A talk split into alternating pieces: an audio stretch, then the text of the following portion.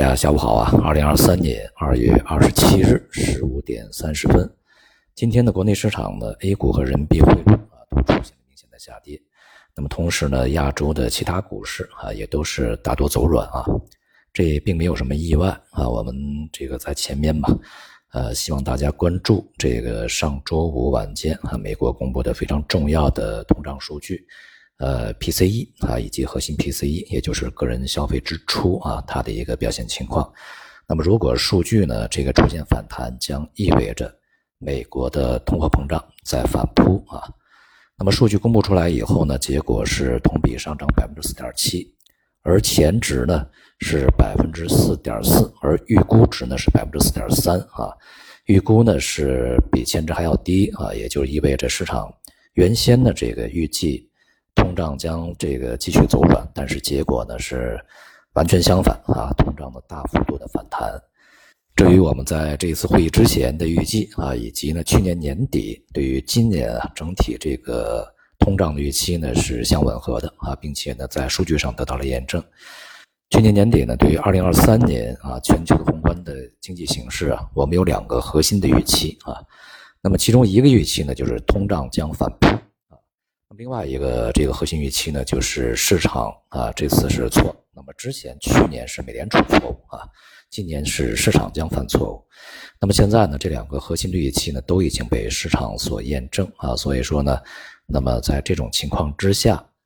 相关的市场运行逻辑啊就会变得相对比较明朗起来啊。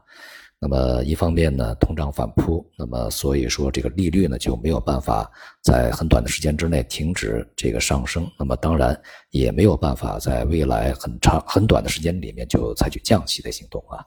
那么基于此呢，市场势必会在现实面前呢去认错啊，因为在去年的四季度，全球市场呢都在这个憧憬啊美联储的。呃，紧缩周期将结束啊，未来在将进入降息，所以说推高股市啊，推低美元，呃，推高贵金属这样的交易呢，在去年的四季度以及今年的年初是比较盛行的。那么在现实的这个情况之下呢，市场将被迫认错，被迫认错的结果就是，呃，调转他们之前的交易。那么这个结果就是推低股市啊，推低债市，推高美元。然后推低啊贵金属啊，就是这样的一个交易。所以呢，我们看到呢，在上周五以及在今天，全球股市下跌啊，美国的这个国债收益率飙升，像这个两年期的国债收益率已经是啊突破了这个前值啊，已经是创造了四点啊八四的这样的一个高位啊。十年期国债收益率也是飙升的，所以说债市在下跌啊，股市大跌。而这个美元指数呢，已经是升到了一百零五，而人民币汇率离岸的价格呢，已经是逼近了这个六点九九啊，离这个七点零呢只有一步之遥。不仅如此呢，这个市场的认错的步伐还是比较快的啊，在先前呢。大概也只有三周之前，市场还在预计美联储的加息峰值会在四点九就停止啊，不会再加息。而现在的加息峰值呢，已经高达五点四，甚至呢有很多研究机构啊，这个出来说呢，美联储的这个加息峰值恐怕到六点五才会停止啊。这说明市场的这个转向是相当啊，这个急速的、猛烈啊，甚至是要比之前的这个预期要夸张的多啊。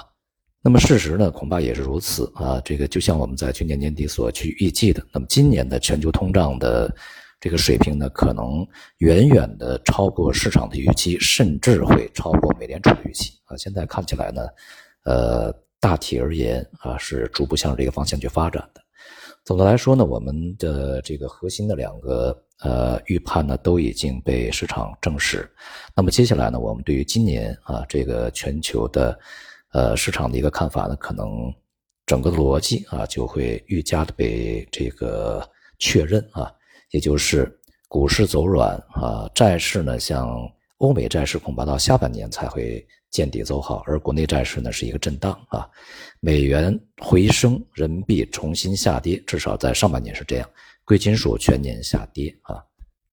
而当前呢，从股市的情况上来看，啊，整个的表现呢并不是特别猛烈。这个从前几个交易日以来呢，像上证指数或者是深证吧，这些啊都是从反弹的高位呢去缓慢的震荡的下行。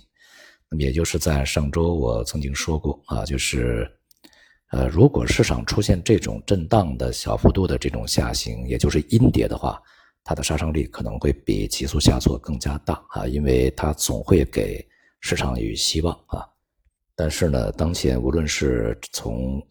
整个国际的大环境还是国内的环境来说，似乎啊支撑力都是非常之弱的啊。好，今天就到这里，谢谢大家。